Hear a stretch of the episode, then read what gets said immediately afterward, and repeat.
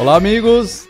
Estamos aqui para mais uma sala dos professores. E o nosso tema hoje é interessante, né? A gente já falou algumas vezes sobre ele, mas hoje nós trouxemos aqui a proposta de fazer um, um guia do como ter um Wi-Fi ideal. A gente vai falar aqui, dar algumas dicas e algumas recomendações do que fazer para o seu cliente ter um Wi-Fi ideal lá ou se ele não tem, o porquê que ele não tem, que às vezes é legal explicar isso para o cliente, ou você também na sua residência, na sua empresa, como ter o Wi-Fi ideal. Beleza? E para isso estão aqui comigo mais uma vez os nossos super professores, Matheus Melo. Fala jovens, tudo bem com vocês? Boa noite mais uma vez, é um prazer estar aqui. Né? É um tema que, embora a gente não veja, ele é um, uma, um, uma, um tema que sempre traz soluções para os nossos problemas, né? Então, Vamos, vamos fazer aí. Tiagão, bem-vindo. Então, vai ser muito massa, sabe? É um assunto que todos que nos acompanham sabem, né? A gente é super fã disso. É, para quem já recebeu um treinamento nosso no campo, né? Eu, o Matheus, o, o Fabrício, pô, nem se fala dos vídeos aí com algumas ideias e tudo mais. A gente teve algumas, algumas lives da sala dos professores, né? Mas a ideia de hoje, como o tema bem sugere, o Fabrício é, introduziu né, a, a, nossa live hoje é fazer algo ali completão, né, para ter o Wi-Fi ideal, né? E aí vamos lá, vamos correr que o nosso tempo aqui vai ser ouro e o assunto vai estar tá massa hoje. Obrigado, hein, galera. Show de bola, show de bola. É isso aí. Se vocês tiverem dúvidas, questões, bota no chat aí que a gente está de olho aqui, está na nossa frente aqui. O chat a gente vai responder todas as perguntas que tiverem ao nosso alcance. Então, para iniciar logo direto no tema do nosso guia, né, eu acho que o tópico número um, que é uma das, uma das, das questões que mais influenciam no, no, na qualidade do Wi-Fi, né? Na qualidade não, vai, na experiência, né, do usuário do Wi-Fi, né, que é a experiência de navegação e tal, está relacionado com onde se coloca o roteador, né? Onde se coloca o dispositivo que está transmitindo esse sinal, né? Eu acho que hoje vai ser a palavra da, da noite, né? A gente já fez um que foi o depende, e hoje eu acho que é a experiência, né? Então é, é assim. Eu, acho, acho que, que o guia ele tem que começar, né, né, Matheus? Uhum. A experiência. O cliente que usa o Wi-Fi, ele precisa ter a experiência. Então, é, esse aí é o posicionamento do roteador, acho que é o principal, né? Sim, acho que a gente pode até colocar ali como o que, que é o ideal. O ideal é a melhor Isso. experiência. Às vezes a gente acha que o ideal é testar ali no, no teste de velocidade e ter o máximo. Beleza, é um, é um resultado mas o ideal é a experiência funcionar no lugar que ele, que ele precisa, né? Bom, aqui em casa eu vou, eu vou ser o, o, o, Não façam isso em casa, crianças, tá? Por gentileza, porque aqui em casa é um contra-exemplo, tá? A melhor posição do roteador aqui, pra gente poder ter uma melhor experiência, visto que eu e minha esposa a gente não fica a maior parte do tempo aqui no escritório, é que o roteador não ficasse nem no canto e nem na altura da bancada. E aqui no escritório a gente não teve outra escolha a não ser colocar ele no canto e na altura da bancada no canto porque metade da área de abrangência dele está sendo desperdiçada porque está indo para fora da parede. Né? Então tem onda estacionária, tem outras coisinhas chatas ali acontecendo. E é na altura da bancada porque enquanto eu estou trabalhando aqui, o meu corpo mesmo está servindo de uma pequena atenuação, de uma pequena barreira.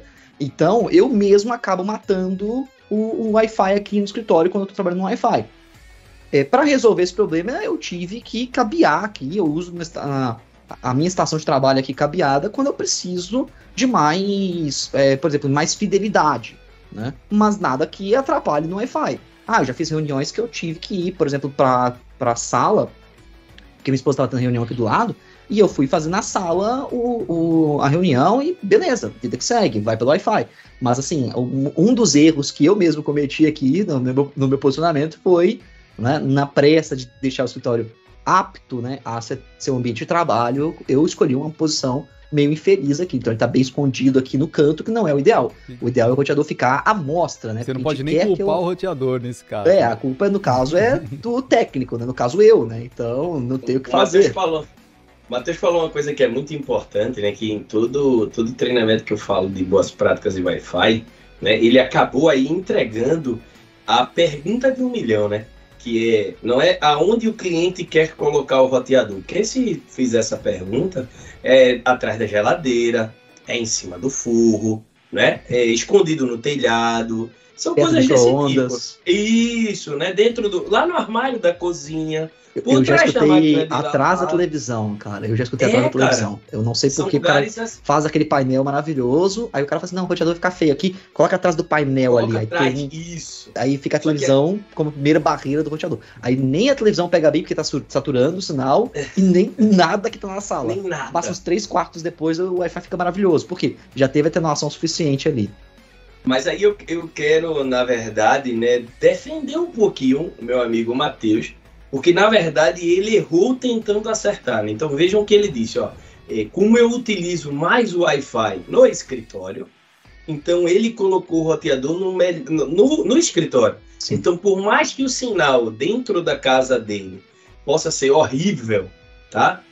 É, no escritório, onde ele mais usa, ele não está com o Wi-Fi ideal, mas ele está o mais próximo do ideal. Por quê? Porque ele já viu que o posicionamento dele não está da melhor forma possível e que ele, de repente, não está o mais próximo do centro.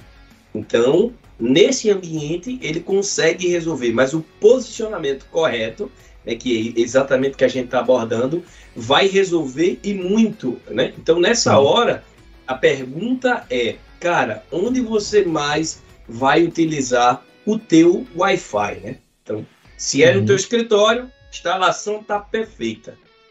Eu acho que é, E- e- é legal. Só para complementar, né? Aqui em casa a gente está usando a solução do Twib, né? A gente está usando o Twib Giga Mais aqui, um módulo aqui no escritório, né? E a gente está usando um Twib Fast na sala, né? Pô, Matheus, Twib Fast na sala, por quê? Bom, a gente percebe, eu percebi que dependendo, principalmente de condições, né? De umidade relativa do ar, né? Aqui em Belo Horizonte a minha televisão ficava com o Wi-Fi meio zoado. Né? E dependia única e exclusivamente disso e outros fatores. Às vezes, a- às vezes a porta do escritório estava fechada, ou é, para não deixar vazar barulho por algum motivo, né? A, a, a porta né, que separa o ambiente social do ambiente do dormitório da casa tá fechada também, então acabava tendo uma uma- um certo prejuízo aqui na, na propagação do sinal. Aí agora o Twib tá lá na sala, né? O, o módulo Fast, para poder atender literalmente, né? A minha televisão, a, a, a nossa pequenina, né? É, Easy Speak que a gente tem ali na sala e o meu, no caso ali o meu videogame que eu jogo é, esporadicamente ali. Então, ah, é, é só para esses três itens lá, praticamente, né? Três, eu contei certo ou eu falei errado? Três itens. É, se eu contei errado, desculpa Ah. que eu tô. É, Eu, eu tive um dia complicado hoje. Os meninos sabem aqui. Então, se eu cal- calculei errado aqui de cabeça, desculpem. Show de bola. Eu acho que é é importante a gente colocar o porquê disso, né? Às vezes, ah, mas por que, que eu tenho que colocar? O Tiagão colocou bem, né? E colocar no ambiente onde você mais vai usar, mas às vezes você quer que chegue num outro ponto também. Então, é importante colocar ali no, no- no lugar que melhor te atende mesmo. Mas por que que a, a gente fala que ele estando no canto, você está desperdiçando o sinal, por exemplo, né? As antenas desses equipamentos, elas são omnidirecionais, então elas transmitem mais ou menos ali para todos os lados e um pouquinho para cima e um pouquinho para baixo. Quando você tem uma antena assim, né, ou uma antena dentro do Twib também, que é omnidirecional ali, ela transmite ao redor dele para todos os lados. Se eu coloco isso daqui, aqui, por exemplo, ó, vou pegar o exemplo da minha imagem aqui, ó. Se eu tenho uma antena Omni que está aqui no canto, ela vai transmitir uma parte para fora, que não é a minha casa, e a outra parte para dentro. Então o que está indo lá para fora, está indo para o apartamento do vizinho, está indo lá para a rua, e esse sinal não está sendo útil para mim.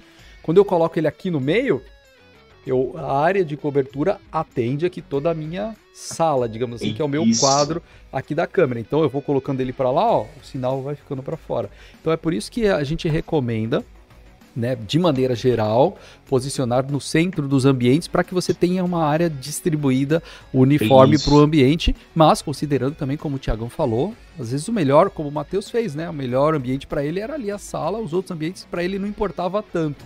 Ele não vai ligar É. para o provedor dizendo que tá ruim, porque ele sabe que ele colocou ali que era onde ele precisava, né? Ah, a- a- aqui em casa pode parecer até contraintuitivo, né? Mas um lugar onde eu não quero que o Wi-Fi pegue por motivo nenhum é na minha área, na minha área onde vai ter a churrasqueira.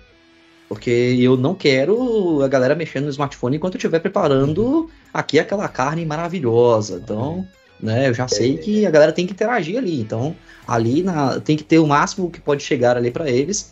São algumas bebidinhas e carnes, bebidas geladas e carnes quentes, entendeu? Não quero Wi-Fi chegando ali.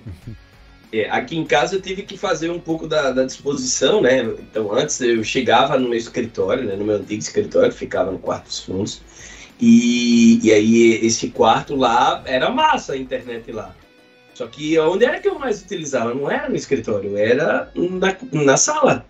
Então o sinal na sala chegava horrível, cara, horrível, horrível. E aí o que foi que eu fiz? Eu simplesmente peguei um dos nossos APs, né, instalei é, no centro da minha casa por disposição é, é, de divisão efetiva da, da, minha casa, eu consigo ter o sinal é, instalado no meio da casa mesmo e atendendo toda a minha residência. Então, assim, e aí, é claro, é uma situação de disposição da minha casa, tá? Mas, assim, não, não quer dizer que por conta disso, né? Por isso que eu, eu gosto de citar, não quer dizer que eu tenho que colocar o Wi-Fi lá no centro da minha casa, né? Então, muita gente, às vezes eu falo isso, e aí o pessoal, ah, beleza, então vou colocar lá no corredor de casa. E aí muitas vezes você acaba é, piorando o teu cenário, né? Porque é, você não leva em consideração apenas a radiação, né? Como o Fabrício muito bem exemplificou, eu até acrescento, né? Eu digo pessoal, gente, é, a gente não tem uma antena, ela não é feito uma, uma um laser, né? Que você, ah, ele tá para cima, e você vê muitas instalações, né? O pessoal colocando, ah, se eu quero um ambiente ali, ele deita a antena, mira para lá e joga aquele raio laser. Não é assim, né? Do jeito que o Fabrício muito bem é, exemplificou. Praticamente falando, né? É, a, a, antena, assim como eu, né? Ela, ela digamos assim, né, dispara o sinal para onde a barriga dela aponta, né? Então eu só vou caminhar na direção onde a minha barriga está apontando. né? Daqui a é pouco esse exemplo vai parar de funcionar, mas vamos lá. Por enquanto está funcionando. Né? Daqui a pouco eu perco a barriga, perco de exemplo. Né? Então esse é o problema de emagrecer.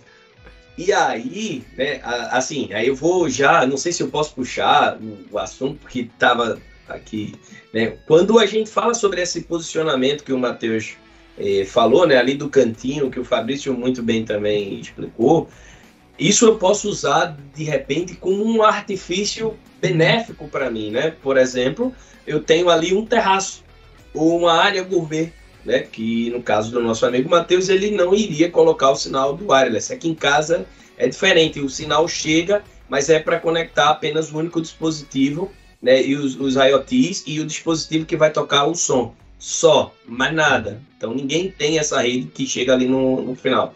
Mas aí é, é, um artifício que você vai fazer, né, utilizando técnicas é, com as frequências que a gente tem, né, que a gente vai falar mais adiante. E aí você pode sim ter esse sinal, né, desde que, mais uma vez, o Wi-Fi ideal. Qual é a experiência?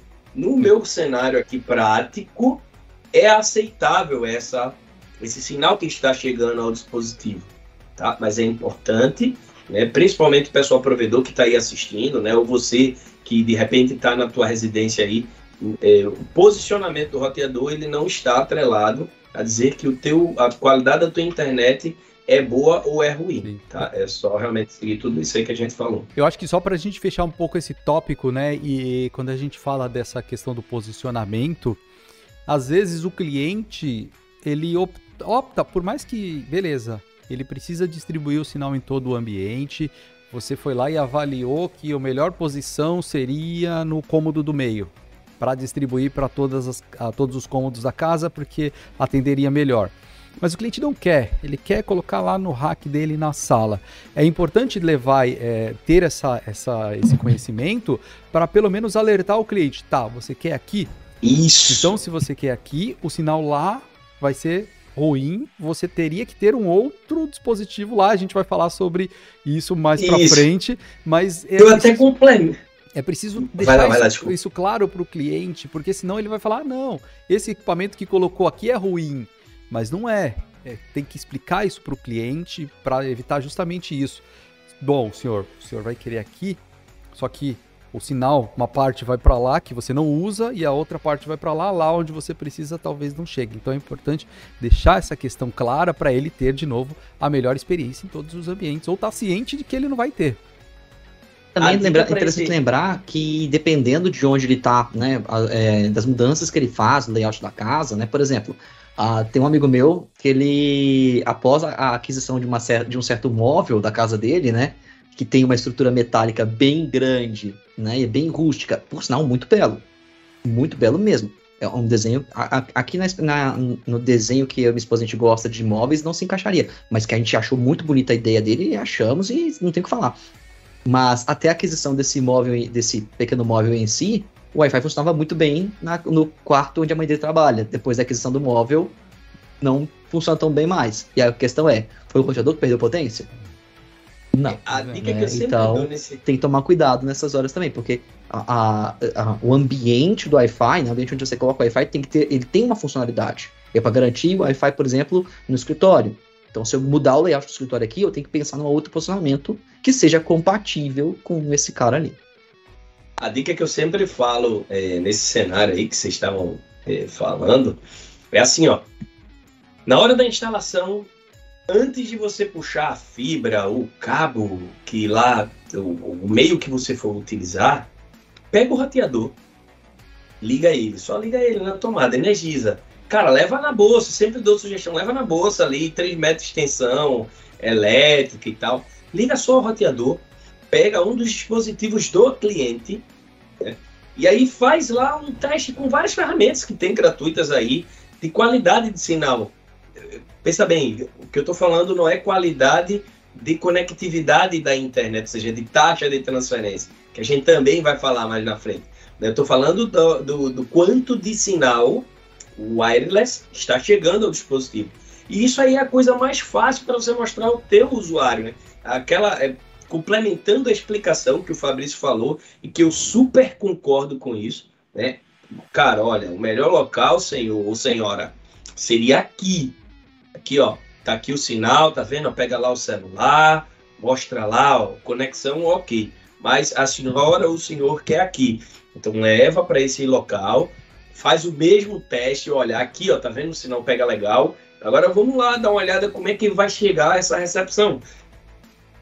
Quando você chegar lá, ele vai ver que a recepção já está baixa, ou seja, antes mesmo de você fazer alguma furação na parede, né, de instalação e tudo mais, você já conseguiu até mostrar na prática, porque no final, né, como o Fabrício falou, o cliente ele vai sempre querer dizer, ah, o roteador é menos potente, ah, a internet do Tiago Ginetti é mais lenta, enfim, e aí, na hora que, que o concorrente ou que uma outra pessoa chega, ela sempre vai falar, né? claro, vou sempre denegrir, dizer que o equipamento é ruim ou tal roteador iria, e aí eu vou lá e modifico e não digo para o cliente que a situação seria aquele posicionamento. Né? Jared Salles colocou uma pergunta ali para você, Tiagão. Qual ferramenta é mais indicada para aferir o sinal de Wi-Fi? Tem várias aí, né?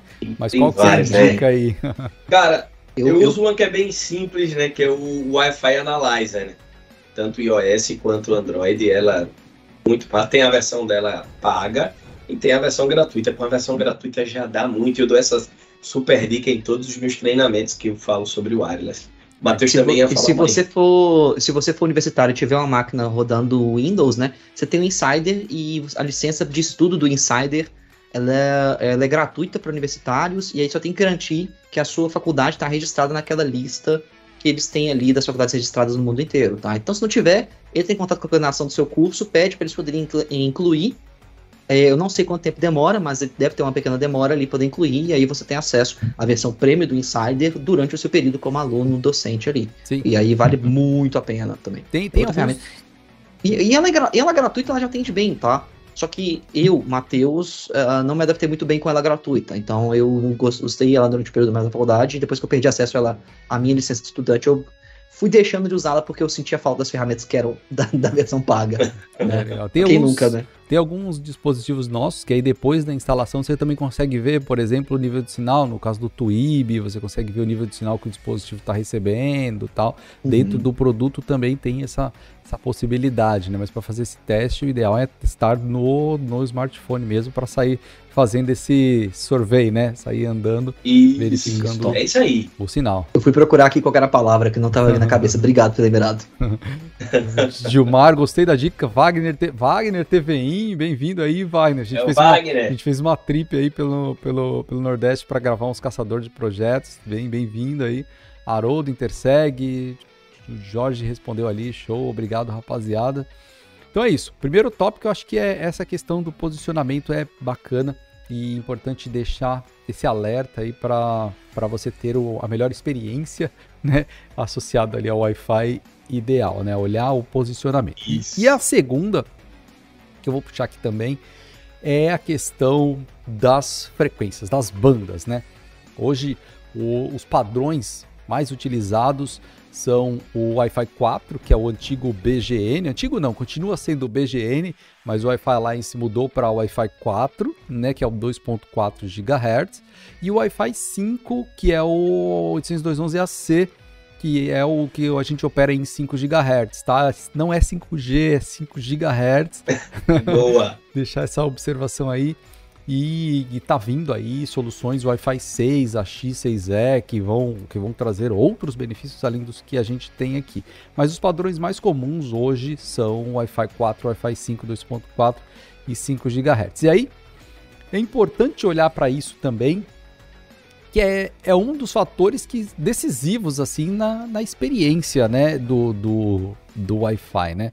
a gente conhece, sabe que tem limitação ali no Wi-Fi 4, limitação de tráfego mesmo, limitação da quantidade de informação, falando mais popularmente, né, limitação de velocidade do Wi-Fi no Wi-Fi 4. Para você é, ultrapassar essa limitação, você precisa do Wi-Fi 5. Mas tem peculiaridades aí, cada uma, cada uma dessas dessas bandas, né? Eu vou pedir para os meninos complementarem aqui essas peculiaridades e quando usar uma ou outra, qual, qual, o impacto né, que a gente tem.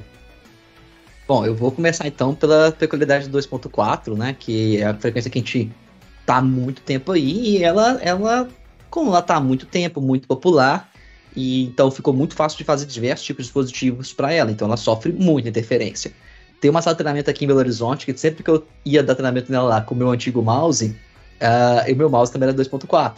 Então, dependendo do fluxo de dados que tá tendo no Wi-Fi dentro daquele ambiente, era comum ver o meu mouse andando lentamente para a direita, assim, né? E as pessoas olhando assim, uai, o que que tá acontecendo na tela? E eu falava, não, isso aqui é interferência, olha só. Aí eu pegava, deixava só o receptor do mouse, deixava meu mouse desligado, mostrando pra turma que o mouse estava desligado, né?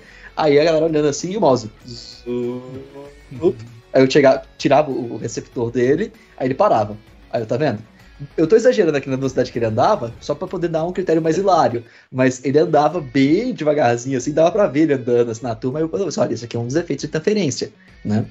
É, o 2.4 também tem, na questão da limitação da banda dele, né? A gente tem a questão que ele faz uma largura máxima de 40 MHz, né? Que é, falando aqui, né? É como você pensar, pensando em vias de uma estrada. A estrada dele tem no máximo duas vias, né? Enquanto nos 5 GHz a gente pode ter uma estrada com duas ou opa, duas ou quatro vias, né? Então eu fiz uma divisão mental aqui errada na primeira vez aqui, por isso que eu falei, opa, para corrigir mentalmente aqui, né? Então eu tenho duas vias ou quatro vias, e aí eu tenho um fluxo muito maior de dados nos 5 GHz. E agora tem um negócio, né? O Wi-Fi 2.4, como o comprimento de onda dele é um pouco maior, ele consegue ultrapassar mais barreiras.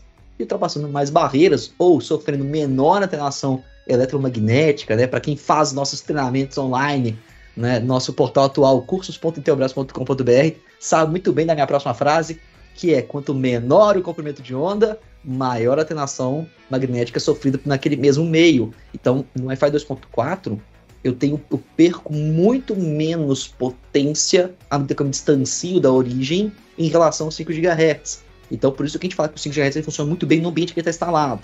Né? Mas não é só isso, ele tem outras propriedades também.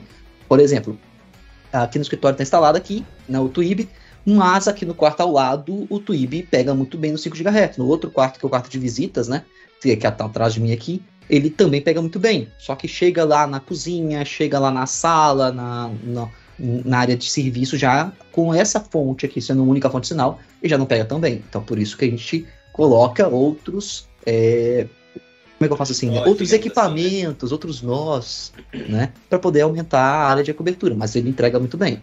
E aí tem aquela questão, né? Para que, que eu uso 2.4? Eu uso 2.4 aqui praticamente para os meus dispositivos de IoT. Né? Atualmente são poucos, né? Não, não são tantos quanto na casa do Thiago. O Thiago falta só o cachorro dele virar IoT, ele confessou isso pra gente hoje mais cedo, né? Que aí ele, fala, ele vai falar com a Alexa. Alexa, latir cachorro. É, pra vocês terem uma ideia, ele tem 11 lâmpadas inteligentes na casa dele. tá. Eu volto a minha frase, falta só o cachorro. Tá?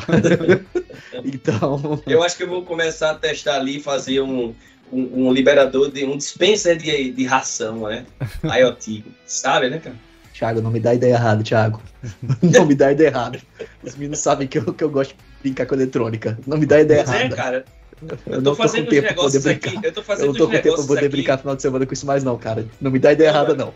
Me ajuda a salvar meu casamento. Eu negócio aqui com lâmpadas emergenciais para o meu aquário, cara, que você não tem noção. Depois a gente conversa sobre é, isso. É, eu, é, boa, boa, boa. Mas assim, brincadeiras à parte, então eu uso muito para esse cenário e, obviamente, para alguns outros dispositivos meus aqui que eles são exclusivamente 2.4, né? Pro meu telefone corporativo, é, eu acho que é só no telefone corporativo dos que eu uso. Ah, não, me desculpa, meu Kindle também, né? Que eu uso um leitor de livros né, a, ali, então ele também é 2.4. E é basicamente só para esses dois itens, tá? Que eu me lembro aqui, tirando o IoT, são só esses dois os principais, assim, que eu uso no 2.4. É, e aí, Tiagão, vou pedir para você complementar agora falando é, do 5 GHz, depois eu faço uma cê, apanhado também. Você ia falando ali, eu, eu me segurei eu, aqui. Eu também entendi, não, eu achei que eu, eu, achei que o Thiago tinha caído honestamente, mas vamos lá, bora, bora, bora. bora. Não, que é isso, mano. Então, o, os 5 GHz, como o Matheus ali já começou a introduzir, né, ele é bem, é, é bem diferenciado. Então, é uma frequência, né, para vocês terem uma ideia, é uma frequência utilizada, inclusive, eh, nos radares aeronáuticos. Tá? Então, o espectro de frequência é gigante. Quando a gente fala sobre os 5 GHz, nós estamos falando de um canal tá? que vai ali do 5. Do, na verdade, 4.985, vá lá, né, dadas as devidas proporções, até o 5.980. Então a gente está falando de um espectro gigante. Então com isso nós temos muitos canais que não sobrepõem. Então aquele primeiro problema que o Matheus falou de interferência é bem menor, tá? Pensa, não é que não tem interferência, é que vai ser bem menor porque você tem uma, uma, uma probabilidade de canais, né? Uma quantidade e uma capacidade de canais muito maior né, para ter os dispositivos poderem trafegar. Com isso, você consegue tá, é, é, criar vias, né, como o Matheus falou, você consegue criar vias de 20 normal, de 40 MHz também, mas aí você já passa para 80 e para 160 MHz. Então, comumente é 80, é mais utilizado pelos dispositivos ali mais high-end, né? Então, são dispositivos que vão te entregar ali na casa dos 866 megabits por segundo, né? Por exemplo, o meu, o meu celular eu consigo trafegar no 5 GHz a 866 e o meu celular ele não é, né? Eu, eu tenho aqui, né? O, o, G9 Play, ele consegue, você consegue ter esse feito no Motorola, né? E aí, por exemplo, eu tenho outros dispositivos em casa que possuem que em, é, caracteristicamente é, aparentam ser mais, né, mais, mais top, mas esse cara ele só me consegue o, canal de 40 MHz. Tá, e por que eu falei isso para você, né, sobre 40, sobre 80? É que, como 5 GHz, né, a gente tem na cabeça que ele vai permitir maiores taxas, né? O Fabrício ali introduziu falando sobre o Wi-Fi 5, né? Então, o Wi-Fi 5 né, é exatamente quando a gente traz o advento dos 5 GHz para dentro né, das residências e para dentro das empresas. Antes a gente utilizava mais no ambiente outdoor, né, exatamente por conta de todas essas questões de frequência e canais. E aí, essa capacidade aumentada, a gente consegue ter mais experiências né, de maiores velocidades. Porém, porém, porém, como a gente tem uma frequência alta, esse espectro de frequência ele tem uma maior dificuldade em vencer barreiras. Por isso que é normal, né, e aí todos vocês que estão aí nesse momento eh, nos assistindo, devem fazer assim, cara, é verdade, tá aí a explicação. Por que, que eu estou próximo do roteador e a minha rede de 5 GHz é top, bomba, voa, decola, meu amigo. Se você não segurasse o roteador, ele saía voando de onde você colocou ele. Só que quando você vai para o ambiente do lado, todo aquele sonho vai embora.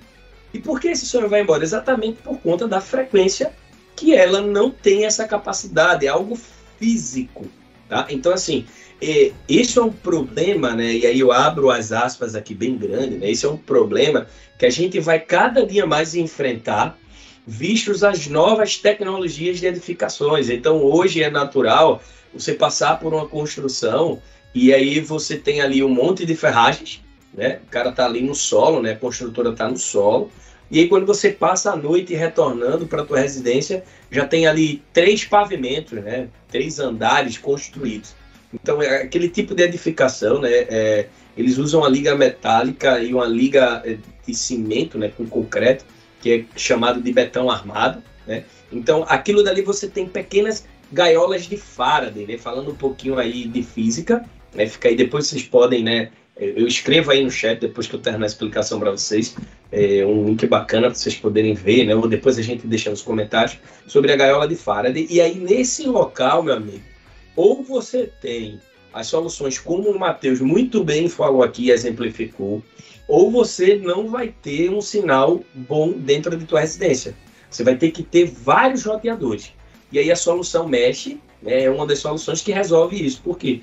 Porque você vai ter vários roteadores, talvez ali um em cada ambiente, talvez, e não, e não vai ser é, improvável se isso acontecer, tá? Porque eu já expliquei a vocês o que ocorre. Porém, você vai ter uma, uma, uma sensação, ou seja, volta aquela palavra inicial, né? A tua, a tua prática, né? O, a sensibilidade é, do uso a tua usabilidade ela vai estar ok. Só lembrando, 5 GHz ele tem uma maior dificuldade para vencer barreiras, né? ou seja, para transpor essas barreiras que o 2.4, né, como bem falado pelo Matheus, não vai ter. Tá? É algo físico. É, eu só complemento é, essa questão da, das frequências, né? O, o Márcio colocou ali, né? Vejo muito aqui, é, vejo muito é a concorrência de sinal no local. Isso acontece muito em apartamento, muita poluição. É aquela questão, né? Você tem dispositivos operando. Tem até uma outra, uma outra pergunta ali que eu vou complementar junto com essa resposta, né? Do Alas Cabral. Você tem muitos dispositivos falando nas mesmas frequências no 2.4. Matheus colocou bem ali no início. Então, como você tem poucos canais, falando no mesmo canal, tem um padrão lá dentro do Wi-Fi, que do, do Wi-Fi padrão, né? Que se chama CSMA-CA, que ele escuta o meio antes de Isso. transmitir. Então, quanto mais dispositivos você tem nas mesmas frequências, mais tempo ele vai demorar para transmitir informação. Quando ele demora mais, menor é a velocidade, né? Que a gente usa esse termo, do, do, do, do, do tráfego. É. Então, no 2.4, realmente, tem muita interferência, muita concorrência nesse caso, e você acaba tendo mais interferência e limitação de velocidade. Quando você vai para os 5 GHz, como o Thiago colocou agora, você tem mais canais. Então você tem a possibilidade de ter menos interferência por canal, consequentemente você tem menos impacto, né, esse de de, de ter que escutar o meio, né? De, antes de transmitir, porque você tá, vai ter canais mais livres. E aí o, o Alas colocou, né? Posso usar qualquer canal que esteja disponível. Ele colocou aí o 2.4, mas eu vou estender essa pergunta para o 2.4 para o 5 GB. Você pode usar qualquer um deles. Uh, às vezes a gente recomenda, né, ou se recomenda no 2.4 1, 6 e 11, porque quando você tem esses canais isso veio lá do rádio, lá, lá atrás, na, na, no uso de, dessa tecnologia no ambiente outdoor. Quando você tem canais de 20 MHz, usando o 1, o 6 e o 11, nenhum deles se sobrepõe. E aí você não tem esse efeito de interferência. Um deles fala um em cima do outro, né? Exato. Então é isso que é o sobrepor, né? Então, por exemplo, eu e o Fabrício, a gente está disputando a mesma faixa de frequência que o seu ouvido pega. Então, se eu e o Fabrício, a gente fala junto, o seu ouvido vai escutar nossas vozes se embolando e não vai conseguir entender Exato. se eu falei alguma coisa, é querendo adicionar o Fabrício, ou o Fabrício é, interrompeu a fala dele para poder conseguir concluir ali. Exato. Mas desculpa, Fabrício, mete bronca. Não, não, é isso aí, é isso mesmo, a analogia foi eu, perfeita. Eu, eu falei de propósito para isso, ó, viu aí, ó. É, exatamente, é. falando ao mesmo tempo, é o que acontece. Então, quando você diz 1, 6 e 11, teoricamente, se você tiver um acordo com os seus vizinhos, ó, o vizinho de baixo usa o 1, eu uso o 6 e o de cima usa o 11, o outro que usar o 1 já não vai alcançar lá no 1 de baixo. Mas isso é impossível, não existe esse acordo. Os dispositivos vêm, a maioria, a maioria deles, no canal automático. E aí eles escolhem qualquer canal da faixa. Não dá para ter esse controle de qual canal utilizar e qual que é melhor, porque o canal automático, o equipamento vai escutar o meio, vai ver qual que é melhor naquele momento e vai setar lá. Se você... E ele só vai fazer essa seleção durante o, o, o momento que ele é ligado, né? Assim que ele faz o primeiro início. Ele não vai Depois daquele momento ele não troca de canal por motivo Então se todo nenhum. mundo cai no 1, ferrou, vai ficar todo mundo compartilhando ali aquela Esse que é o. Sabe que Esse que é o problema quando cai a luz, né? Num prédio que tem Isso. muita gente e tá, aí cai a luz. Aí todo Ferrou, mundo. cara. Tá todo mundo sem Wi-Fi, beleza. ferrou. Aí quando volta, o que Volta acontece? Todo mundo procurando Todo o melhor mundo canal. volta o mesmo canal. Por quê? Exatamente. Não tem ninguém falando no canal 1, o que o continuador fala? Já que não tem ninguém falando aqui, eu que vou falar. E nessa hora, todos os computadores pensam exatamente a É. mesma coisa. E aí, E aí você tem. E isso vale para os 5 disputa. GHz também, tá? Por isso que eu Também, falei que eu ia sim. responder com as duas coisas, né? É que a- como a quantidade de canais do 2.4 é menor, o impacto, né? Você vai ver mais sobreposições. Em 5 GHz, o espectro é maior, você tem mais frequências livres, você tem mais possibilidades de canais não sobrepostos, mas pode acontecer a mesma coisa. Então, uma dica aí para você ter o Wi-Fi ideal, pode parecer estranho para muitos, mas é de vez em quando dar uma reiniciada no seu roteador sim. Desliga e liga, não é milagre. Ele vai fazer justamente isso. Ele vai procurar o melhor canal naquele momento e vai setar nele se ele estiver em automático. Eu- E isso pode melhorar a tua experiência. Eu Isso faço se você aqui, não tiver cara, com tempo hábil suficiente para poder você mesmo fazer análise, né? Porque se você tiver tempo Isso. hábil para você mesmo fazer análise, É, a, a nossa inteligência a- ainda é maior do que o roteador testando ali. Embora o algoritmo do roteador seja mais preciso e mais rápido que a gente, né? Ainda. Aqui eu faço né? muito isso, né? Aqui, eu vou, assim, esporádico. Não, não vou dizer, ah, a cada 15 dias, a cada 30 dias. Não, não existe. É esporádico. Tô em casa, eita, cara, vou ver. Vamos fazer um survey de como é que tá o sinal. Aí você, olha, mano, aí já instalaram mais uns 15 roteadores por aqui no, no- ao lado. Né, que isso é uma outra coisa, né? O cara acha que para resolver os problemas é jogar potência, né? Daqui a pouco a gente vai falar sobre isso. Aí, meu amigo, você pega roteador de todos os lados. Aí eu vou lá e olho. Opa, ó, esse canal aqui, ninguém se preocupou com isso. Aí eu vou lá e seto. Outro momento que eu também muito faço, né, que o Fabrício aí falou, é quando falta luz. Faltou, Fabrício não, perdão, Matheus. Faltou luz, cara, na hora que volta, se eu não tiver em casa, ferrou. Mas se eu tiver em casa, mano, na hora, primeira coisa, pego o celular, acesso o roteador e já vou ver qual é o canal que tá melhor. Por quê? Porque vai acontecer aquela celeuma, a briga de todo mundo por procurar o sinal. Eu fico ali num momento off, e aí depois eu vou lá e digo, pô, melhor sinal é esse aqui. Tá. Vou lá e seto. É isso aí. Excelente dica do Fabrício. E tem uma, uma propriedade do 5 GHz que a gente não falou, né? O 5 GHz ele sofre menos interferência a- por conta de um outro fator. Porque se a onda dele, para sair daqui do meu escritório para chegar no outro ambiente, ela não tem potência suficiente para poder fazer isso, as ondas de fora para chegarem aqui dentro também não vão chegar É a com mesma potência coisa, né? suficiente. Então, é, é, desculpa a expressão, né? Mas pau que bate em Chico, bate em Francisco. Bate em Do Francisco mesmo jeito que também. esse cara não atravessa a parede, do meu vizinho também não Também. atravessa. Então eu tô, tô livre, então tem essa vantagem, né? É isso aí. Por isso que eu escrevi o nome aí para vocês escolherem, para depois vocês pesquisarem aí, né? Tem uns sites bacanas. É, aí eu botei Gaiola de Faraday, o nome bem direitinho, para depois, ó, só copia e cola ali e bota. Cara, já tem coisa para estudar até mais tarde aí, depois de terminar a live hoje. Vamos, É vamos, vamos provocar o Fabrício, vamos tentar fazer na próxima live presencial, a gente fazer um experimento de gaiola de Faraday presencial. Eita. O que você acha? Ser vamos, vamos provocar? Olha o vamos desafio provocar? aí, cara. Gosto de É. desafio. Fiz um desafio esses dias ali de um minuto no cabo de rede. Então pode mandar É, mais desafios aí que eu gosto. Hein? Ah, depois eu quero saber esse, esse aí, manda nos bastidores ali. É, eu tô vendo ali uma pergunta do André Darceg, novo roteador com a internet 5G, também vai ter internet por cabo ou só chip. O WAN vai ser chip, mas você vai ter duas, duas ou três LANs, vai ter algumas portas LANs de cabo e Wi-Fi 5, o Wi-Fi, todo o Wi-Fi legado, mais o Wi-Fi 6, tá? Vai ser um produto bem completo, inclusive eu tenho um conteúdo que eu fiz com o pessoal do desenvolvimento ali, que a gente apresenta já as amostras ali que a gente vai ter como produto final, tá aqui no Intelbras BR, no Intelbras agora, no YouTube, o conteúdo mostrando já as amostras do, do produto que a gente vai ter inicialmente, depois nós teremos outros ali. Então a, a internet vai chegar através do, do 5G e você vai distribuir no cabo ou no Wi-Fi 4, 5 ou 6. Tem outra, cadê? Uh, deixa eu ver. Bom, vamos tocar aqui. Enquanto isso, então, lendo... deixa eu falar só uma outra propriedade aqui rapidinho do 5, do 5 GHz, né? Que é, do Wi-Fi 5, que é a economia e autonomia de bateria, né? Quando a gente está falando aqui de tarefas onde o meu telefone vai ficar ocioso após concluir o download, o meu telefone acaba economizando muito mais bateria. E por isso que a gente tem aquela sensação de que durante o Wi-Fi 5, se eu estou conectado a um ambiente que tem Wi-Fi 5, é engraçado, estou saindo daqui desse ambiente com mais bateria do que eu costumo sair naquele mesmo ambiente que tem Wi-Fi 4. Por quê? Ele baixou aquilo que ele tinha que baixar, executou a tarefa que ele tinha que executar naquele mesmo período de tempo, só que ele ficou mais tempo ocioso, ele ficou a velocidade de transmissão é mais alta, então a bateria dele o quê? Não foi tão drenada assim. Só que aí tem um contraponto. Para quem faz tarefas ao vivo, por exemplo, aula ao vivo, vídeos ao vivo, joga online, né? O efeito é o contrário, porque ele tem mais transmissão de pacotes por segundo, então a bateria também é drenada mais rápido. Então, o 5 GHz ele tem essa otimização e ao mesmo tempo ela, ela tem é, ônus e bônus, digamos assim. Né? Você tem, se você tem um uso moderado, você vai pegar muito mais os bônus dela. Agora, se você tem um uso um pouco mais intenso, você vai pegar muito mais os ônus do que os bônus de usar o Wi-Fi 5 ali naquele ambiente.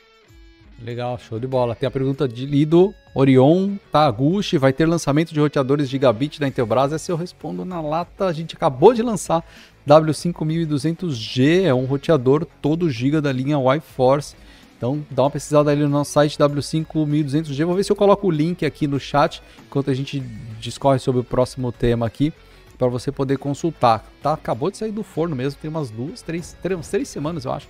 Que a Até com cheirinho aqui ainda. Esse, esse roteador W5200G, tá? Então vamos lá, próximo tópico. Aproveitando essa questão que a gente falou, né, do Wi-Fi 4 e do Wi-Fi 5, é importante conhecer o, as características das duas bandas, né?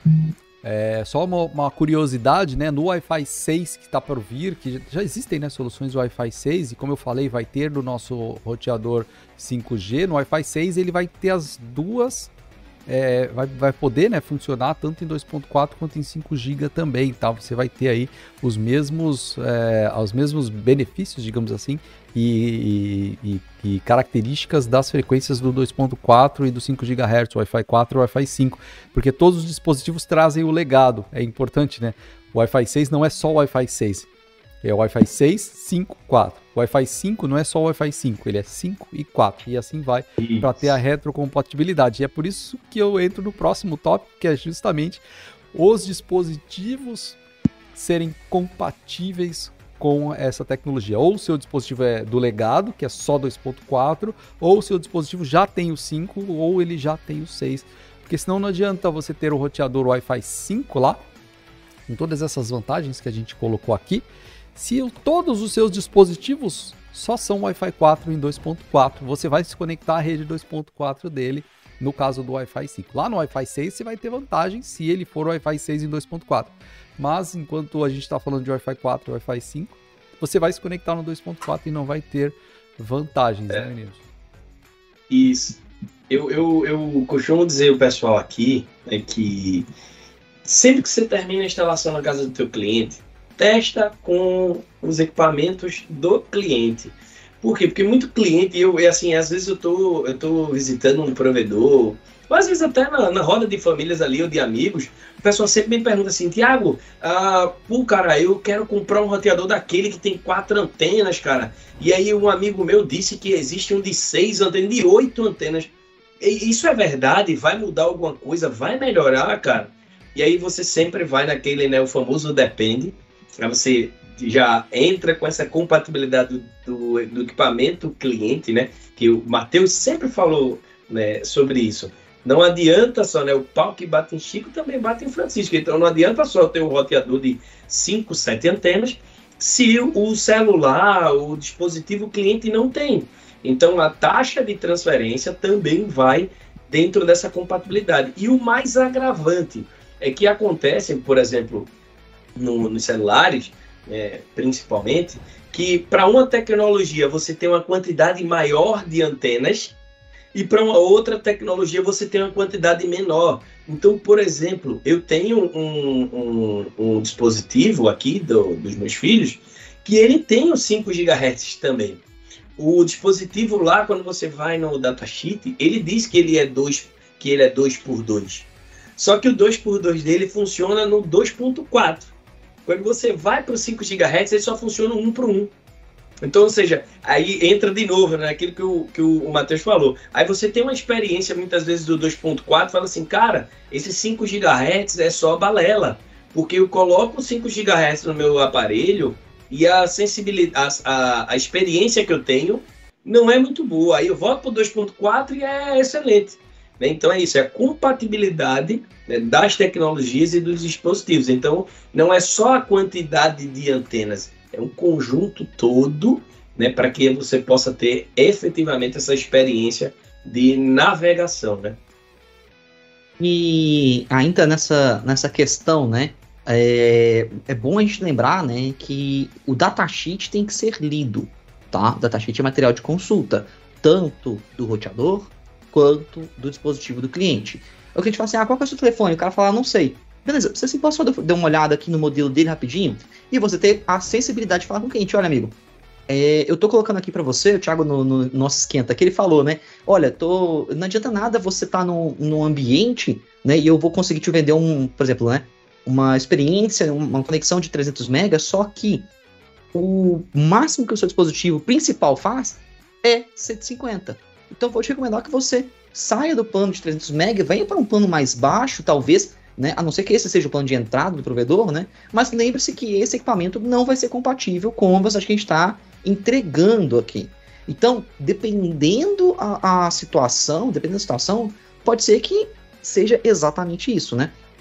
E uma outra coisinha, tá? A gente colocou ali posicionamento do, do roteador da questão do Wi-Fi, né? E eu vou só fazer um pequeno resgate aqui que eu lembrei de um caso que aconteceu com um amigo meu. Também tem a ver com a posição do dispositivo do cliente. Tá? Um amigo meu ele fez uma, uma instalação, ele precisou adequar, e ele tem o nosso adaptador A1200. Ele falou assim, cara, é engraçado. Depois que eu coloquei o, o, o computador da, na, na, posição definitiva dele aqui, não tá passando tanta banda mais. Eu, cara, não faz sentido. Qual que é a posição? Aí ele mandou uma foto, a antena do equipamento está muito próxima aos cabos de energia, né, os cabos de energização. Sendo assim, tem tanta interferência eletromagnética, ele tem um campo elétrico tão forte o Wi-Fi não tem potência para vencer aquele cabo, né, a, a, o campo elétrico ali, né, e não vai passar a banda necessária. E aí você não tem a melhor entrega, tá? Então, é, tome muito cuidado também com o posicionamento do cliente. Isso aqui era um, um ponto que a gente tinha que ter colocado no roteiro antes, só resgatar aqui. E, pessoal, na, é, nossa direção na edição aí, desculpa que eu tô, só lembrei disso agora, não lembrei disso no esquenta, tá? Desculpa, foi mal. Não foi de por querer. Legal, então é importante isso, né? Quando o cliente opta, beleza, o Thiagão falou, né? Tem aquele roteador, um amigo meu falou que tem um roteador de 12 antenas. Vamos pegar o real. Parece uma aranha de ponta cabeça, é, né? Vamos pegar o nosso exemplo Isso. aqui. Comprou um roteador com quatro antenas. Se o equipamento dele, quatro antenas é o mimo e geralmente os dispositivos com quatro antenas utilizam duas para o 2.4 e duas para o 5 GHz. São mimo 2 por 2, né, nas duas frequências ali. Se o celular dele ou todos os dispositivos dele, ou o celular que ele está testando naquele momento, é só 2.4, ele só vai conseguir o máximo do 2.4, que aí a gente estima em mais, no máximo, no máximo 70 megabits por segundo, chutando o máximo. Fisicamente, né? Mas, em dois... E assim, importante, velho. Em... Fisicamente. Em 2.4. Então, se ele nunca vai ter a experiência de um plano de 300 mega no celular dele, que é só 2.4, mesmo ele tendo o melhor roteador. E aí cai de novo naquele lance, né? É importante, beleza, instalei, o senhor quer esse mesmo, então tá, ó, mas o seu dispositivo vai chegar a no máximo isso por conta dessa limitação dele. Se você tiver um 5 GHz, um dual band, ele vai se conectar à melhor frequência quando você estiver próximo, ou você se conecta à melhor frequência, se não for um um mesh com o band steering, você conecta lá e você vai ter mais velocidade. Então é importante essa questão do dispositivo ser compatível e como o Matheus colocou, o dispositivo, se for no caso fixo, estar bem posicionado também, porque às vezes o cliente coloca embaixo da mesa, lá no canto, no fundo do desktop, com o adaptador lá atrás, aí também vai ficar difícil do sinal propagar, né? Trazendo do que o, o que o, o Matheus falou, né? Você falou aí, né? No, no nosso esquenta, estava falando sobre um case que aconteceu num dos treinamentos que eu dei em um provedor, né? Treinamento de boas práticas de Wi-Fi. E, e, aí, esse, esse parceiro, né, um tempo depois, eu fui ministrar, ele pediu uma reciclagem da equipe, eu fui lá dessa reciclagem. E aí ele disse que virou padrão, né? E o, o bacana é que um dos técnicos, na hora ele levantou a mão e falou assim, ó, Tiago, eh, visto depois do que a gente aprendeu do, do, dos outros treinamentos, né? Hoje, o que é a, qual é a, a, diretriz aqui do nosso provedor? É fazer esse teste, tudo isso que a gente falou até agora da live, né? E aí, na hora que eu testo com os equipamentos do cliente, que eu vejo que né, a gente conversa, troca aquela ideia. É a venda consultiva, é fazer diferente. Não só chegar lá, furar a parede jogar o, o equipamento, o, o, rádio, testar no teu notebook, testar no celular, né? O cara vai chegar lá com um iPhone 550 mil, vai testar lá o Wi-Fi 12, vai bater, o, o, sinal quase vai pipocar. E aí, quando você bota na mão do, do teu cliente, teu cliente tem ainda um Samsung Pocket versão 1, né? Com Wi-Fi tecnologia B, então rodando ali talvez 20 megabits, talvez. E aí esse cara ele não vai ter essa experiência. Então o que é que eles fazem? Eles vão lá e sugerem para o cliente, olha, teu plano funciona aqui, como o senhor pode ver, olha, testei aqui no celular da empresa, testei no notebook da empresa, está batendo os 500 mega que o senhor contratou. Porém, no dispositivo do senhor ou da senhora, a gente só está conseguindo aqui chegar a 70 megas. Então, o que é interessante, né, o que o nosso provedor diz para a senhora, que a senhora pode baixar para o plano de 100 mega, por exemplo, que é o nosso plano menor que nós temos. A senhora vai economizar 100 reais no mês, por exemplo, né, vai deixar de pagar 500 reais de internet e vai pagar apenas 400 reais, mas você vai pagar 400 para o que você usa efetivamente. E lá na frente, né, quando a senhora o senhor trocar dispositivo, a gente vai lá e aumenta o plano. E ele disse que isso tem feito um, um efeito gigantesco na região. Por quê? Porque até os provedores que estão chegando, que está dando dois, três, quatro meses de, de internet de graça, o pessoal tá, tá fazendo uma, digamos assim, uma, uma política, né, um, um marketing eh, público de uma forma gigantesca, dizendo assim, cara, não contrata outra internet a não ser de XYZ. Por quê? Porque os caras eles só te cobram pelo que você efetivamente usa. E isso é um exemplo bacana, né? Então eu trouxe esse case, né, para talvez aí a gente vai fechar esse, esse cenário aí da compatibilidade, para que vocês entendessem o quão é importante né, fazer esse teste ali, como o Matheus foi lá, ó, colocou o nosso adaptador, a pessoa ter a experiência. Gente, eu acho que a palavra da noite de hoje é experiência. Tá? Então, quando o cliente ele tem experiência, né, o Wi-Fi significa, né, wireless fidelity, né, para quem acompanha, né, com a gente na desde dos primórdios, quando se criou aquele aquele logozinho, né, do Wi-Fi, parece com Yin Yang e que aí tem assim, né, Wi-Fi Zone, né, e tal. A ideia ali é exatamente entregar uma uma rede sem fio de alta velocidade e de grande disponibilidade que é isso que a gente veio falando essa noite toda. Aí que a gente ainda vai é, desmembrar aqui, destrinchar um pouquinho mais para vocês, para tornar esse guia aqui fera. Olha, Fabrício, eu achei que o Thiago ia denunciar que a gente, é, que, que a gente tá velho, tá? Eu achei que o Thiago ia denunciar isso, eu fiquei bem preocupado agora. Confesso para você que eu. O Wi-Fi é. é. ali de 2003, 2004, pô. Ah, é. É troca. É, os, os primeiros padrões vieram um pouquinho antes, mas não é muito antes, 90, não. Então a gente 99, ainda, então a gente ainda tá, Comercialmente falando, foi ali em 2003, cara. Eu só aprendi comercialmente, porque na época não era. Eu não, eu não tinha condição não de estar vendo na internet. Então, Fabrício, me ajuda, Fabrício. Ajuda. É. Tem algumas perguntas ali, ó. O, o Marcos Antônio, se colocar dois rádios Mimo 5A no mesmo mastro, um jogando e outro recebendo, dá interferência um no outro.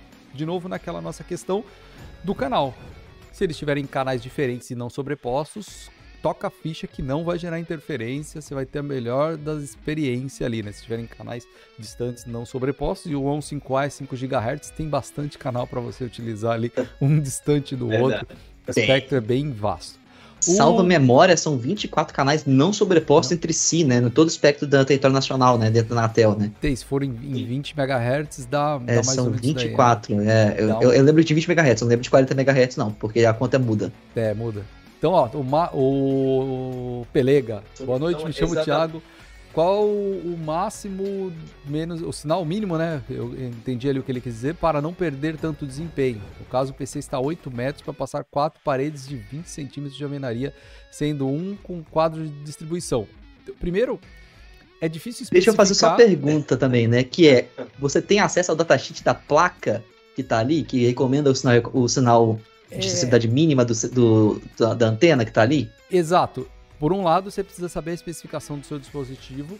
Por outro, você não tem a especificação de atenuação das suas paredes. Por mais que você me diga que é alvenaria de 20 centímetros, é, é difícil saber exatamente quantos dB ela vai atenuar.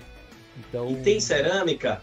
Tem papel tem, de parede? Tem dentro. Qual é o tipo de, tinta, é, o tipo de, de, de tinta, né? O, que o tijolo 100% preenchido, tem, né? Então é difícil, isso, né, de fazer essa medição. Não tem como saber quanto de atenuação. O que dá para saber o que dá para te dar de resposta é, por exemplo, que os nossos roteadores da, da linha Y-Force, uh, ou os nossos roteadores de maneira geral, para que você tenha um sinal bom entre os dispositivos, você precisa ter pelo menos menos 65 dBm de sinal para que ele funcione bem.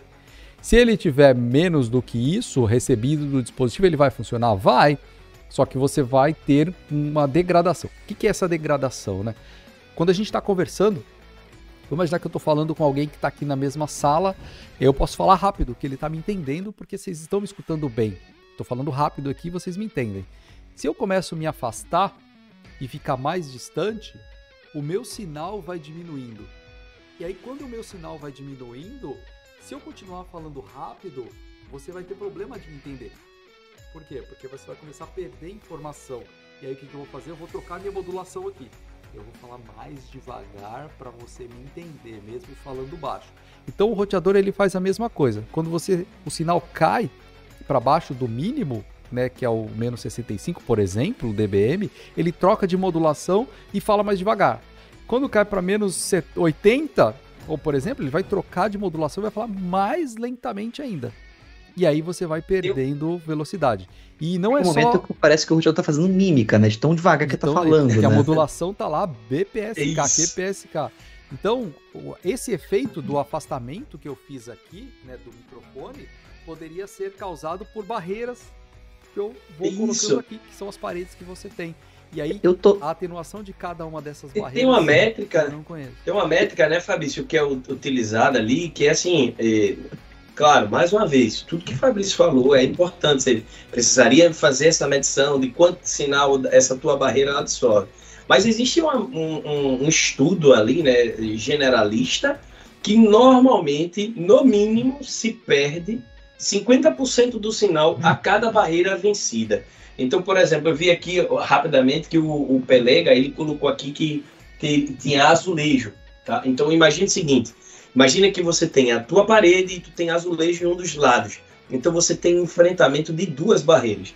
Se esse teu roteador ele tem uma potência de 100 miliwatts de potência, por exemplo, então depois da parede, no mínimo, pensa bem, no mínimo, tu só está chegando lá com 25 dBm, com 25 miliwatts, perdão, falei em dBm, falei em miliwatts. No mínimo, isso, esse valor ele pode descer vale é, dentro de tudo isso que o, o, o Fabrício falou, né? Tua, tua cerâmica, por exemplo, ela reflete muito sinal, né? O, o, material que foi usado na fabricação da cerâmica foi muito cozinhado, não foi? Né? Qual que é a liga? Então, ou seja, é uma série de porquês que, que aí você precisa é, olhar, né? Mas que a gente sempre usa essa técnica. E aí volto para aquela importância do que o Matheus falou sobre o datasheet do dispositivo cliente, que essa é a grande dificuldade, pessoal. Depois vocês podem olhar, a maioria dos fabricantes não facilitam para que você ache esse material. Entenda, não estou dizendo que o fabricante ele não disponibiliza. Só não é algo que você vai clicar assim, ah, datasheet está ali e tal. É, então você, você pega um, você pode pegar um fabricante excelente de smartphone da sua escolha e olhar lá qual, qual que é o nível de sinal é, recomendado dele do Wi-Fi. E não vai estar tá isso na primeira página ou tá no cabeçalho página. do módulo Wi-Fi. Vai estar. Tá, você vai precisar ler mais do datasheet para poder chegar naquela função. Tá? E esse é... sinal, né, Matheus? Só desculpa te interromper. Não, continue. Ele vai ter que ser utilizado também para esse cálculo é, é, de enfrentamento da barreira. Então, uhum. normalmente um celular ele tem ali algo em torno de 40, 50 miliwatts de potência, tá? Então pensa o seguinte, que agora tu vai fazer essa diminuição, né? E, e, tem uma outra questão também, né? Que se o meu. A comunicação tem que ser direcional. Então, se eu falo aqui e vocês me escutam, a comunicação é efetiva. Só que, igual o Fabrício fez, ele distanciou o microfone, ele chega uma hora que o microfone não capta mais a voz dele, eu não escuto ele, não tem mais comunicação. Então, é, é, é essa mesma estratégia. Então a gente tem que lembrar que quanto mais potente né, for o meu Wi-Fi, maior vai ser a área de cobertura dele no sentido que ele está transmitindo. Mas Sim. não no sentido que a comunicação é efetiva. Então, dependendo da estratégia, dependendo do telefone, dependendo de outros fatores, né? Por exemplo, a grande maioria dos smartphones, me corrija se eu estiver errado aí, né? Trabalha na faixa de 20, 20 a 25 miliwatts de potência de transmissão, né? Da, da antena do telefone aqui para o AP, né? Para o access point, né? Para o ponto de acesso. Então, e o AP é o contrário, é 600 ali pancada. Por quê? Eventualmente vai ter um ambiente que o meu, meu telefone vai precisar só baixar a informação. Mas quando eu precisar enviar, o que, que vai acontecer? Isso. Eu tenho que saber que tem que ter um caminho livre entre meu telefone e o AP. Então tem que ter potências que sobra ali. A, a, a, analogia que eu faço é o seguinte: se você colocar, né, um, sei lá, qualquer animal bem, bem robusto, paquidérmico aí, para sacudir uma corda de aço, ele vai conseguir sacudir. Aí você pega agora e pede pro passarinho, periquito, pousar na corda. A corda vai sacudir? Não vai, porque falta potência poder sacudir a, a, a tomba da corda. Então tem que tomar muito cuidado na hora de fazer essas escolhas. Aqui a gente está falando de maneira bem didática aqui, né? Porque a, nas nossas certificações a gente vai na parte técnica, na física crua lá, né? Como diz o, como diz o, o, o, nosso, os nossos amigos em comum, né? O Bruno do Bolden, né? Eles falam assim: olha, na parte da física você deixa com os meninos lá, porque os caras vão saber explicar melhor.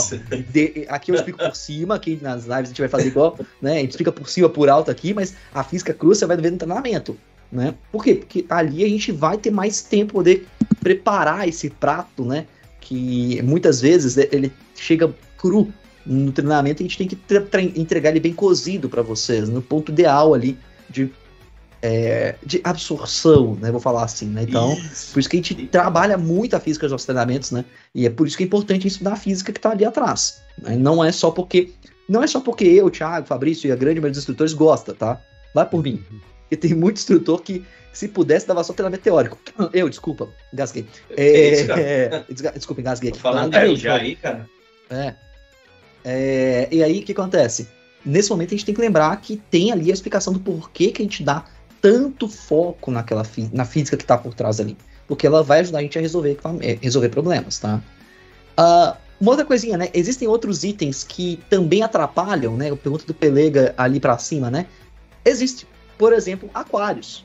Né? O Thiago né, entrou para esse hobby maravilhoso e provavelmente no ambiente onde está o aquário dele ele já desistiu da existência do Wi-Fi. Porque o aquário é, é uma barreira bem com, complexa de se ter bons resultados Por isso que ele conexão. ficou na quina da casa, da sala. Ou seja, né, dali em diante a, a casa do vizinho, você não quer que seu Wi-Fi vá para o vizinho, então tá ótimo. Né? Então você já está resolvido ali o seu problema com essa questão. Então essa foi uma boa estratégia. Acho que a gente, no, o último tópico, né, que a gente tinha ali no nosso, no nosso roteiro era justamente esse, né? Como resolver problemas de sinal. A gente está falando de sinal e do impacto do sinal, da queda do sinal em dBm. E aí, como que a gente resolve efetivamente isso? O Thiago já falou um pouco lá atrás que é com essa questão né, de, de adicionar nós. Antes do provedor, lá no início, lá atrás, o provedor de internet começou com roteadores, com cabinho, antena no, no telhado, distribuindo esse sinal. Aí existia ali uma, uma ideia né, de aumentar a potência. Eu vou colocar mais potência no roteador para o sinal chegar mais longe. Com o passar do tempo, foi vindo, foi se vendo que, cara, aumentar a potência é perigoso porque eu vou começar a gerar muita interferência e ainda assim eu não melhoro a qualidade. Trazendo isso para dentro de casa, né? Há um tempo atrás, há uns anos atrás, a cultura era de roteadores com muita potência, né? Roteadores de 1 watt, roteadores com potência maior. Mas esse não é o caminho para melhorar a área de cobertura, porque o Matheus bem colocou. Depende também do dispositivo que está do outro lado ter uma sensibilidade, uma potência de transmissão para o sinal chegar aqui. Então aumentar a potência não adianta. Como que eu resolvo então? Como que o Thiago falou, adicionando outros pontos dentro da minha rede, né, outros nós, falando da tecnologia mesh, para fazer com que a, a, minha área de cobertura seja maior, já que eu não posso gritar, falar mais alto, né, aumentar a potência do roteador, porque o dispositivo do outro lado pode não, ainda assim não funcionar, né? Uma analogia que eu uso muito bacana, Fabrício, para isso que você está falando, é a analogia de um show. Então, um show é, é, é o melhor dos, das analogias para transmissão de redes wireless. Então, você tem normalmente um palco lotado de altos falantes. Aí você tem uma mesa de som, né? ou seja, o controlador do som, ele está normalmente a 300 metros de distância. E não comum, né? Lá vai de novo a aula, cara, meu irmão, não tem como o cara não, não, não pensar desse jeito. É, né? é complicado, então, relaxa. Se você olhar para os caras, normalmente eles estão assim, ó. Eles estão com um ouvido descoberto e o outro com o áudio aqui que ele está recebendo da mesa de som. Então, esse movimento permite que ele possa ter a experiência, ó, de novo a palavra da noite, ele permite que ele tenha a experiência do público, tá certo? Mas ao mesmo tempo ele tem aqui o registro da fidelidade do som, ou seja, ele, ele percebe se de repente uma guitarra tá maior, o outro dispositivo tá menor. Qual é o grande problema disso daí? É que num show, dificilmente alguém vai estar tá passando com um microfone, né, ali no meio da multidão, para que o músico, né, ou a música, né, ou a, a músico, é, vá falar aquela pergunta, né? Olha, qual música você quer? Nunca se tem essa pergunta no show, nunca. Né? Sempre tem assim, qual música vocês querem? Por quê? Porque agora eu vou transformar 500, 600, mil pessoas em um único transmissor, onde todo mundo vai pegar o mesmo canal e vai gritar lá o nome da música ABC. Então aquela potência que vai ser usada ele lá no palco, mesmo por trás de toda aquela aparelhagem, ele consegue ouvir. Então, quando a gente fala sobre aumento de potência do roteador como solução de problema para melhoria de sinal, pensem, lembrem sempre do show. Você gosta, você consegue ficar durante uma hora na frente do palco só porque quem está ali é o teu artista predileto e tal. Ah, detalhe, não vale utilizar protetor auricular, tá certo? Que aí né? Você não escuta nada, mas consegue ficar olhando.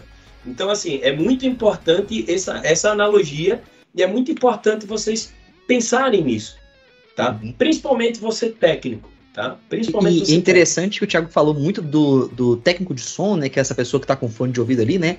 E é Sim. frequente ele testar e colocar e tirar Isso, o fone cara. da posição diversas vezes para ele não ter a memória auditiva, né? Que ele achar que ele está ouvindo o som ainda pelo alto-falante, ó, desculpa, pelo fone de ouvido ao invés de tratar pelo alto-falante. E aí ele consegue identificar, olha, eu tô percebendo que tem uma caixa que não tá com uma saída de som legal. Isso. E aí na mesa ali ele vai controlando. E no Wi-Fi, né, o, essa analogia do Thiago funciona para muita coisa, né? É, ela só não vai funcionar comigo porque eu ainda vou continuar no show na fila da frente, mas é, isso aí é, é mau comportamento. Não, mas eu também vou, aí... eu vou pra fila da frente sem protetor auricular, tá? É, eu, eu, eu, eu tenho esse probleminha também. Eu tenho esse probleminha. Isso é um. Eu, nesse ponto eu tenho que confessar que eu sou, eu sou incorrigível, né? Mas, mas brincadeiras à parte. Um pouquinho com isso. Ah! Deixa o Matheus de 70 anos resolver o problema que o Matheus de 30 tá criando. O Matheus de 70 anos vai ter maturidade para resolver isso, eu não. É, o Matheus de 30 não.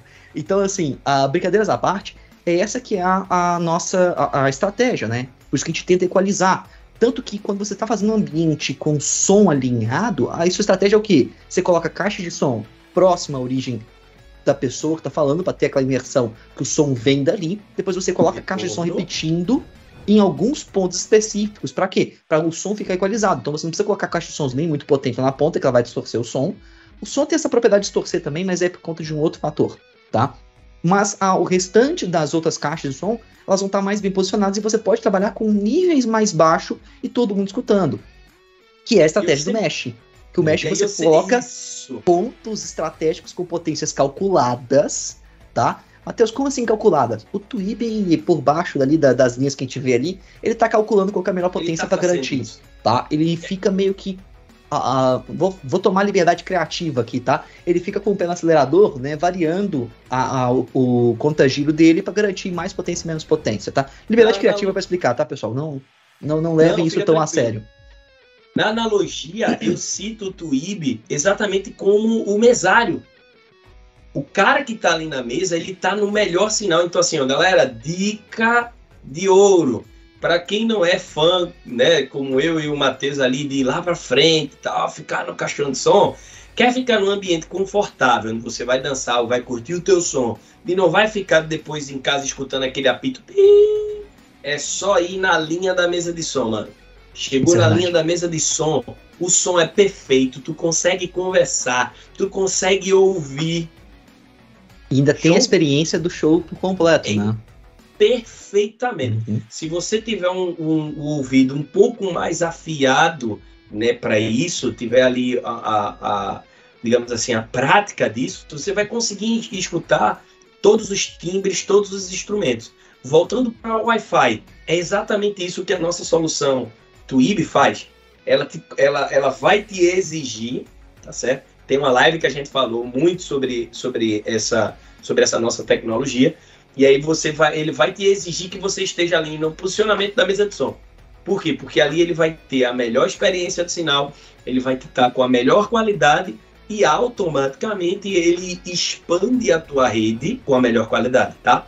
Eu acho que essa, é, essa questão é importante, né? Teve até uma pergunta ali em cima para a gente falar um pouco mais sobre o Twib. Eu acho que essas analogias é, representam perfeitamente a ideia, né?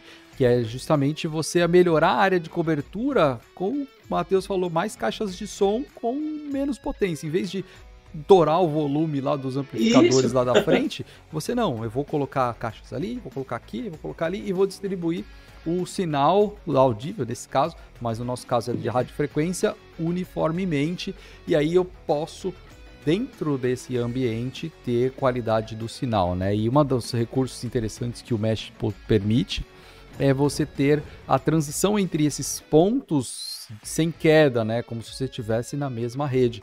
Você não precisa, tô na sala, agora eu vou pro quarto. Putz, vou ter que trocar de Wi-Fi. Peraí, é. vou procurar outro Wi-Fi, vou conectar no outro. Não, no Mesh você faz essa transição, você não precisa se preocupar se está em 2.4, em 5 GB. Quando você troca o Wi-Fi, quando você está fazendo uma tarefa de banco, por exemplo, que inspira a sessão, dependendo da etapa que você tá, ferrou, né? Você vai ter que recomeçar do zero. A gente tá na fase atual, né, de... Eu não vou querendo datar muito... Não quero datar a live, né, mas já aproveitando para tentar datar ela um pouquinho, né, do imposto de renda, né, e quem tá fazendo pelo aplicativo ou tá pegando as informações do banco ali, dependendo da etapa que você tiver, se você trocar, não sendo pela rede mesh, você trocar manualmente, você vai ter que recomeçar a operação por uma questão de segurança do aplicativo, Sim. tá? Isso é para você não ter seus dados vazados de maneira esquisita. Então é só uma segurança extra que eles colocam ali. Isso aí. E aí na ideia da RedMatch é justamente permitir que você faça isso. E aí a gente colocou, né, como resolver problemas de sinal. A gente já falou muito aqui, né, quando a gente explicou as, os conceitos, a gente já respondeu muito essa pergunta, né? Com o posicionamento correto do roteador,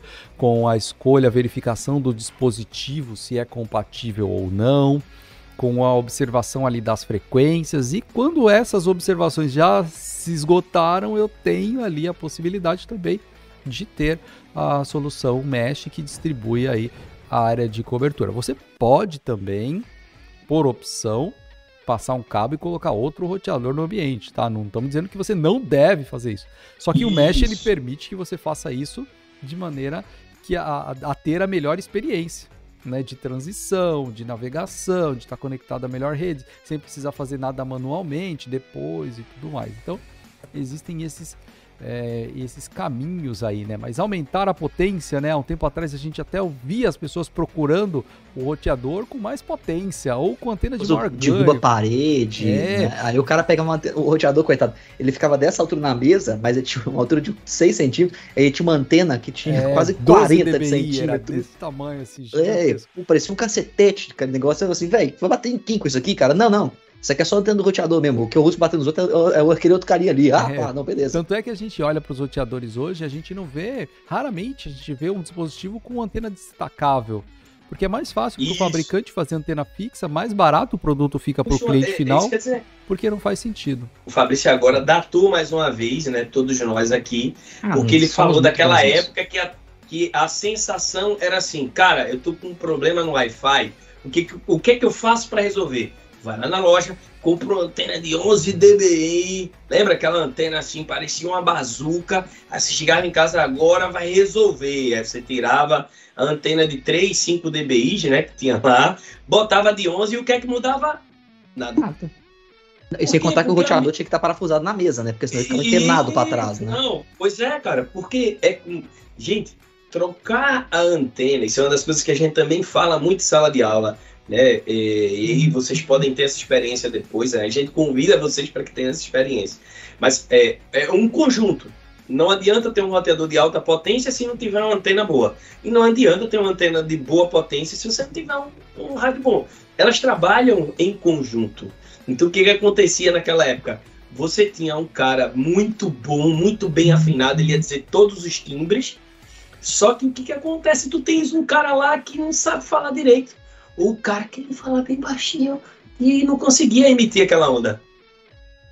Então, entendem o que é? Então, assim, ah, eu vou comprar um microfone para que fulano de tal use, fulano de tal ele tem uma deficiência nas cordas vocais e o timbre de voz dele é muito baixo.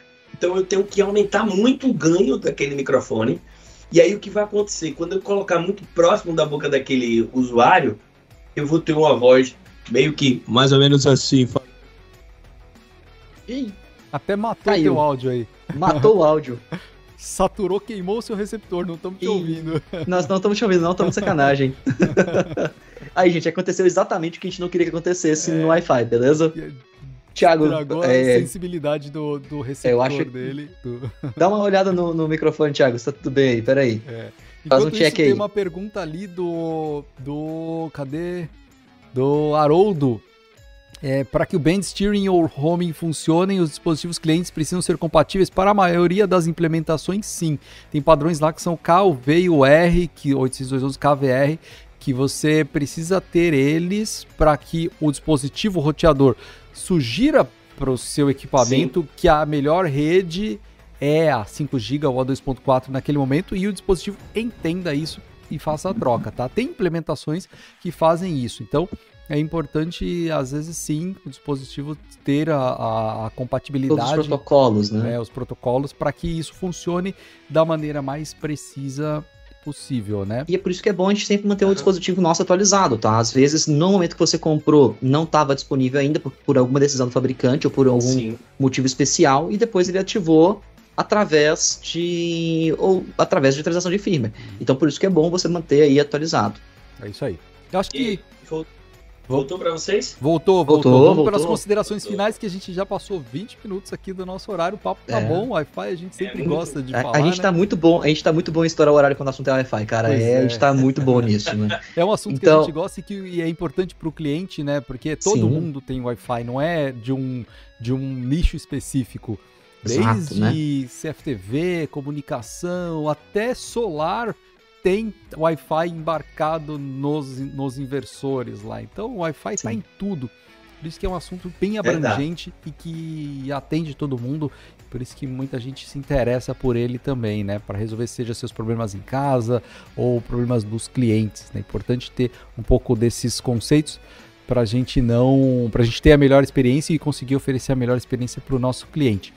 Vamos lá para as considerações finais. Então pode continuar aí o seu eu, último raciocínio. Eu vou começar. Eu, então, não, eu, já, eu ia puxar as considerações finais aqui, então né? E eu vou puxar a sardinha para nós, pro, pro time de casa, pro time da casa, tá? Então dessa vez é, eu tô puxando a sardinha para vocês primeiro visitarem e revisarem né, as nossas salas de professores aqui. A gente fez nossas salas de professores Isso. com o Ivo, né? Que é um dos nossos analistas de confiabilidade. Hoje, hoje ele é engenheiro de desenvolvimento. Engenheiro de desenvolvimento, na época ele estava com a de confiabilidade me, me corrija a memória, certo? Uhum né? E ele é um cara sensacional, um cara muito bom.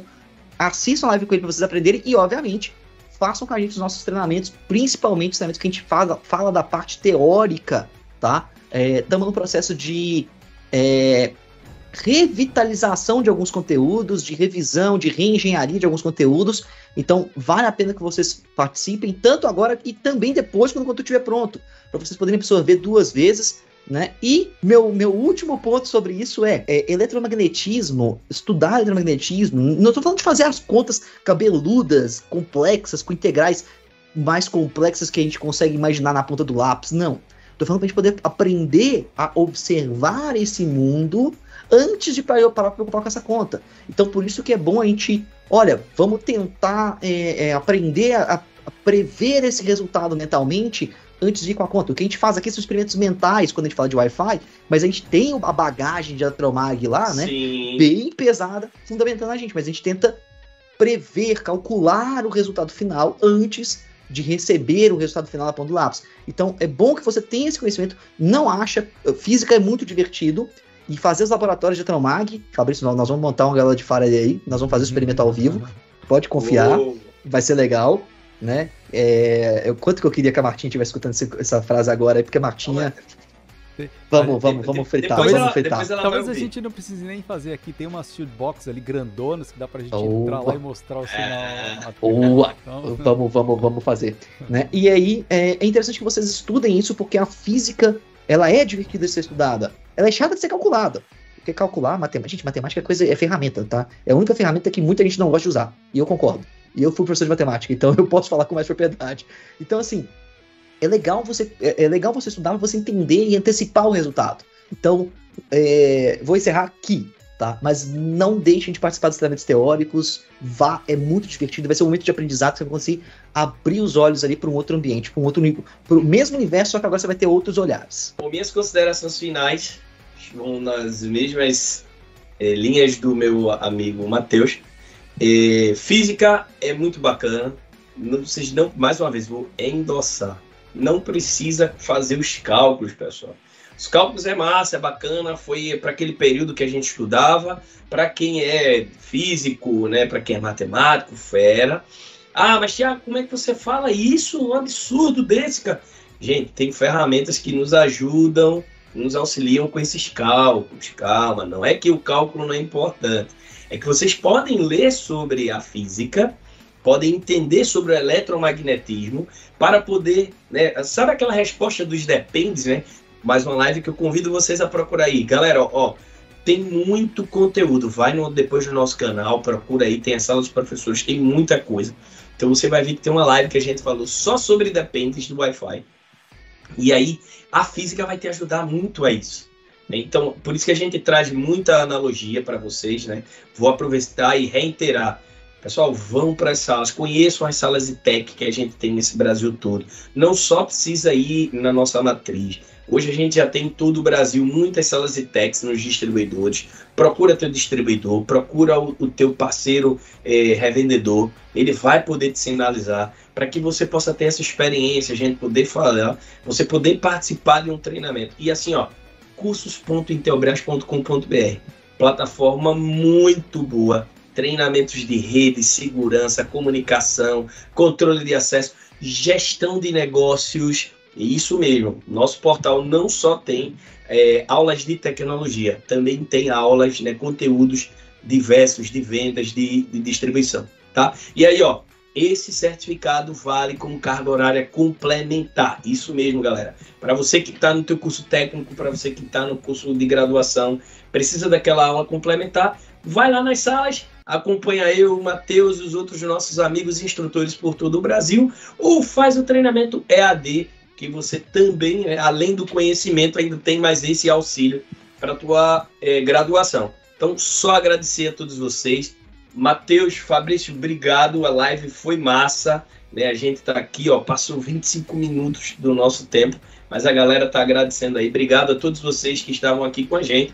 E se perdeu alguma coisa, se chegou no finalzinho, espera que já vai ficar gravado aí, você vai ver o início da nossa live. Show de bola. É isso daí. A mensagem que eu quero deixar é curtinha, é com relação a conhecer um pouco sobre os produtos, como os meninos falaram, conhecer um pouco da tecnologia e sempre que você for você que é, instala é, ou é provedor de internet, que vai fazer a ativação do cliente ou um projeto que está colocando Wi-Fi no ambiente, sempre alerte o seu cliente a respeito das limitações do que ele quer.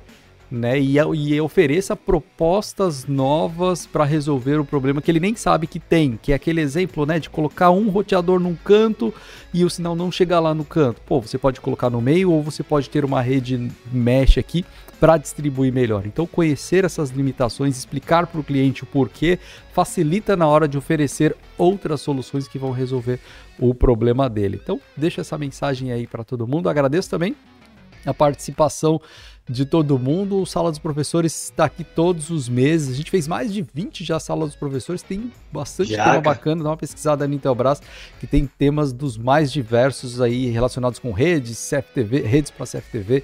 Tem bastante coisa bacana aqui. E parte do nosso trabalho é baseado nos comentários que vocês colocam aqui, nos comentários que colocam nos conteúdos gravados. Então, participa lá, deixa seus comentários, suas dúvidas e sugestões, que a gente está sempre de olho para trazer conteúdos novos aqui. Beleza? Valeu, Obrigado, pessoal. Aí. Até a próxima. Valeu. Até a próxima, gente.